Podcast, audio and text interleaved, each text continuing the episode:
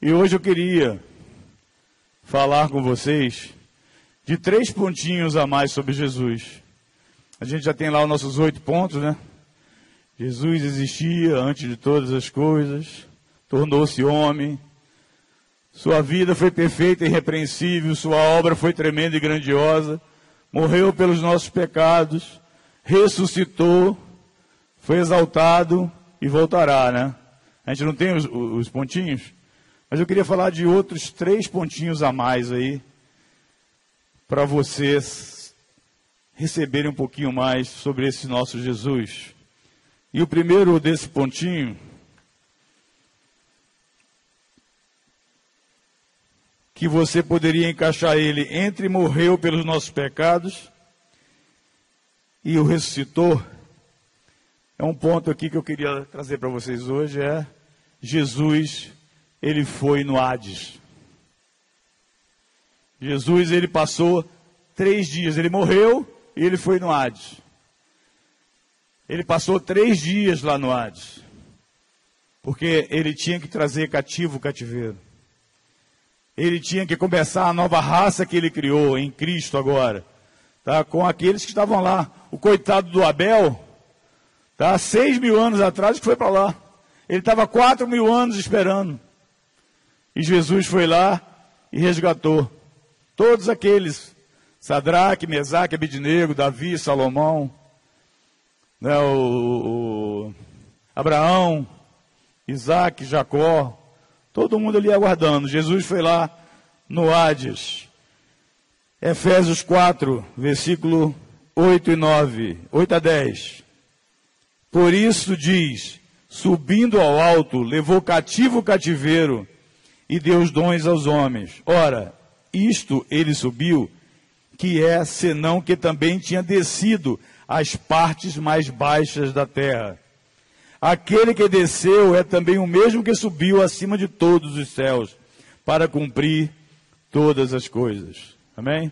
Então, um texto sobre esse temazinho aí, tá? Você pode botar esse aí de, de Efésios 4, 8 a 10 e também Mateus 12, 40. Pois como Jonas esteve três dias e três noites no ventre da baleia, Assim estará o filho do homem três dias e três noites no seio da terra. Seio da terra aí, o original, o grego, Hades. Tá certo? O local dos mortos, o local de tormenta. As trevas sem Deus. E ainda, 1 Timóteo 3, versículo 16. E sem dúvida alguma, Grande é o mistério da piedade. Deus se manifestou em carne, foi justificado no Espírito, visto dos anjos, pregado aos gentios, crido no mundo e recebido acima da glória. Então, esses três textos você pode botar aí na tua catequesezinha que você vai fazer depois, para você ter mais assunto. Importante, queridos. Jesus, ele foi no Hades o local dos mortos, o local dos pecadores. Ele passou três dias lá. Olha que humilhação, né? Tanta humilhação que a gente já ouviu falar dele. Tornou-se homem, que humilhação. Né? Se eu me transformasse num sapo, Joilson, Joilson, se eu me transformasse num sapo, para ganhar os sapos para Jesus, tá? não se compararia, porque seria uma criatura sendo transformada em outra criatura. Eu estou falando de Jesus, o Criador, que se fez um homem, que foi no Hades, local de tormento, onde todos ali estavam angustiados, esperando, ansiando né, a vinda de Jesus para resgatar. Jó falava: Eu sei que o meu redentor vive e por fim se levantará sobre a terra. Davi falava assim: Ele não deixará o meu corpo na corrupção. Aí quando o pessoal, um ou outro, às vezes duvidava, será que ele vem mesmo? Sadraque, Mesaque, Abidnego, assim, não, o quarto homem da fornalha estava lá. E eu sei que aquele que nos libertou lá da fornalha, ele vai nos libertar aqui do Hades também. E essa mesma expectativa nós temos que ter hoje, com a vinda dele. Amém, amados? Esse é o nosso Jesus. O segundo pontinho de hoje, que eu quero colocar, depois você passa pelo ressuscitou, foi o exaltado, E aí seria aí é, entre o exaltado e voltará, tem, entra dois pontinhos que eu vou falar agora. O primeiro é, vive em nós pelo Espírito Santo. Jesus vive em nós pelo Espírito Santo. Cristo vive em mim. Cristo vive em mim. Oh, que gozo eu sinto. Cristo vive em mim. Aleluia. Queridos, Jesus vive em nós pelo Espírito Santo. Esse, esse não pode ficar de fora. Olha lá em João 14, 16 a 18. E eu rogarei ao Pai, e ele vos dará outro consolador, para que fique convosco para sempre. O Espírito de verdade que o mundo não pode receber, porque não vê nem o conhece. Mas vós o conhecereis, porque habita convosco e estará em vós. Fala, estará em mim. Aleluia. Fala, está em mim. Aleluia. Não vos deixarei órfãos, voltarei para vós. Esse é o nosso Jesus, que habita em nós pelo Espírito, a vida de Cristo em nós, que nos reveste, que nos dá capacidade de estar diante do Pai e viver uma vida eterna com Ele. João 14, 23. Jesus respondeu e disse-lhe: Se alguém me ama, guardará a minha palavra, e meu Pai o amará, e viveremos para ele, e faremos nele morada. Eu sou o templo do Espírito Santo. Você é o templo do Espírito Santo. Nós somos o templo do Espírito Santo. Jesus morando em nós, vivendo dentro de nós, nos capacitando para ser como Ele é, para ser santo como Ele é vivendo naquilo para o qual eu fui criado. Ser semelhante a Jesus em tudo. E não é pelo meu esforço, né? como o Léo falou, a misericórdia de Deus. Né? Diz que a, a Sueli, a Sueli apelidou, deu nome para os joelhos dela. Um é misericórdia, o outro é graça. Aleluia. Joelho no chão, amém? A misericórdia se manifesta assim, hein, Ilma? Olha aqui, aí um botou, tá, botar uma etiqueta aí, mano. Dois joelhos, misericórdia e graça. Aleluia. Aleluia. Bota no chão e a vem a misericórdia e a graça de Deus. Aleluia. E o terceiro ponto, meus amados, que vai ser encaixado logo depois dele, antes do Jesus voltará, o que seria o décimo ponto, né? O único mediador. Jesus é o único mediador entre Deus e o homem. Jesus é o único mediador entre Deus e o homem. Se houvesse outra maneira, você que está nos visitando hoje aqui, olha para mim. Se houvesse outra maneira do homem ser salvo, Jesus não teria morrido na cruz.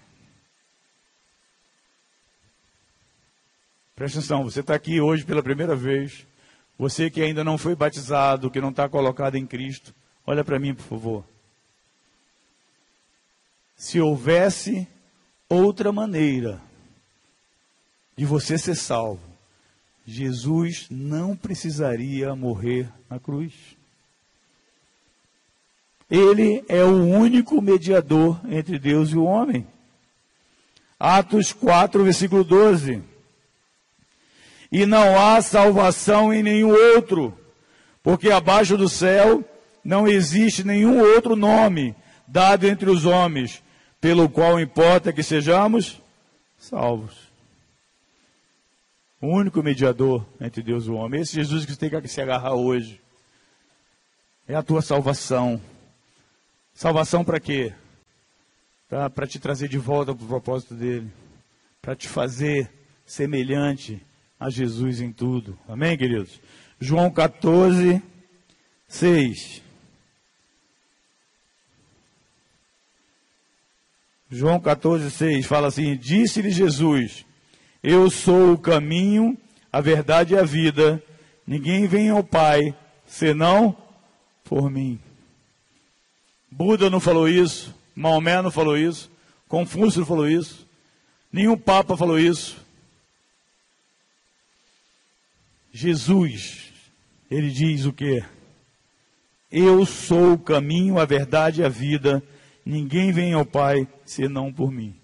E ainda 1 Timóteo 2,5 fala: Porque há um só Deus e um só mediador entre Deus e o homem, Cristo Jesus, homem. Aleluia! Porque há um só Deus e um só mediador entre Deus e o homem, Cristo Jesus, homem. Você não pode sair daqui hoje sem esse Jesus vivendo dentro de você. Amém, amados? E a, eu, vou, eu vou colocar um quarto ponto aqui, que eu vou só ler os versículos. Tá? Aqui também é importante você colocar. Então, em vez de três, vamos fazer quatro. Tá? E o quarto ponto é o seguinte: ele intercede por nós à direita do Pai. É, esse Jesus está lá hoje, intercedendo por você, pelo teu filho que está fora, pelo teu filho que está dentro, né, como o Mauro falou no começo. Tá? Esse Jesus está à direita do Pai, intercedendo por você. E ele torce, ele tem expectativa.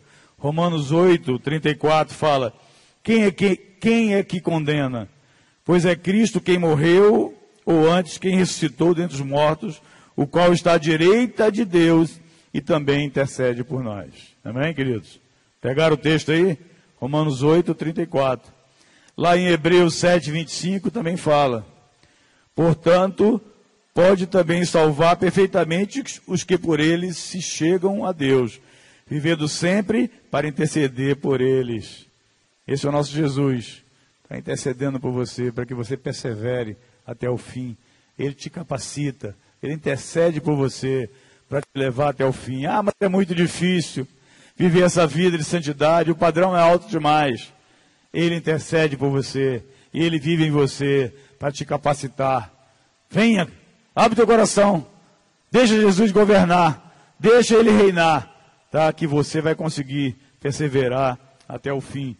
E ainda outro texto, 1 João 2:1. Meus filhinhos, essas coisas vos escrevo para que não pequeis. E se alguém pecar, temos um advogado para com o Pai, Jesus Cristo, o justo, aquele que está à direita do Pai, intercedendo por você. Amém, amados? Eu quero ler para vocês o último texto agora. E eu quero ler os, do, os dois últimos versículos aqui, que para mim são os versículos que mais me fazem chorar. Né, que mais me fazem assim ficar com o coração arrebentado. Desse Jesus que a gente né, começa a perceber de que não, não vale a pena, de que não adianta viver sem Ele. E você vai ler isso aqui, talvez você não entenda hoje da maneira que eu entendo. Mas se você chegar em casa e começar a ler esse, esses dois versículos aqui, tá, você vai passar por uma transformação. Você jamais poderá ser o mesmo. Está lá em, em João 1. João 1, versículo 10 e 11. O Verbo estava no mundo o mundo foi feito por intermédio dele, mas o mundo não o conheceu. Veio para o que era o seu, e os seus não o receberam. Recentemente eu vi a história de uma senhora no leito de morte, e o evangelho foi pregado para ela. Ela estava nas últimas, tanto que morreu realmente uma semana depois, algum, algum tempo depois. E foi pregado para ela assim com muita contrição o evangelho. E ela olhou no leito de morte e falou: Não, eu quero continuar governando a minha vida.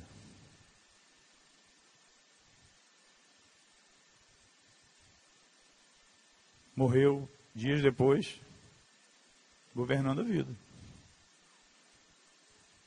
Onde passará a eternidade? Longe de Deus. Isso não é um castigo de Deus para ela. É porque sem Cristo nela, ela não consegue chegar na presença de Deus, que ela é fulminada. Porque o pecado faz uma separação. Quando Jesus fala para você, para você vir, se arrepender, né, ser colocado em Cristo e deixar Ele governar sobre a tua vida, tá? Ele não faz de maldade os que não querem lançar no lago de fogo, não. Você que está escolhendo ir. Deus não manda ninguém para o inferno. Ele não quer que ninguém. Ele criou o inferno para Satanás e seus anjos. Agora quem é que vai poder? Quem é que vai lá queimar no inferno também? São aqueles que vão olhar para Jesus e serem fulminados. Por quê? Porque não estão vestidos né, com a, proteção individual para poder estar com Deus eternamente. E quem é essa proteção? Tá, Jesus. Todos vós que fostes batizados em Cristo, de Cristo vos revestis. Ele veio para você, tá? E você não o recebeu. Ele está batendo na porta, tá? E você não quer abrir. Jesus para você é uma visita indesejada. Então quem é que está escolhendo o inferno? É Jesus que está te mandando para o inferno ou você mesmo que escolheu? Hoje é dia de salvação. Hoje é dia de salvação. Pega esse Jesus, ele é a razão de tudo. E não saia dessa porta hoje sem entender, pelo menos, que você precisa adequar a tua vida para que ela seja governada pelo Rei dos Reis e pelo Senhor dos Senhores. O nome mais alto. Todo joelho se dobrará e toda língua confessará Jesus Cristo é o Senhor. Aí Deus será glorificado. Amém? Você pode fechar seu olho comigo agora? Som do teu coração. Som do teu coração. Você que já está aí já há muito tempo, revestido de Cristo, agradece a Ele. Porque você vai conseguir perseverar até o fim. Porque não é por tua força, mas é pelo Espírito de Deus. É pela vida de Cristo em você. E você que nunca teve esse encontro com Cristo. Hoje é dia de salvação. Ele bate na porta do teu coração. Se você abrir, ele vai entrar. Só diz: Bem-vindo, Jesus.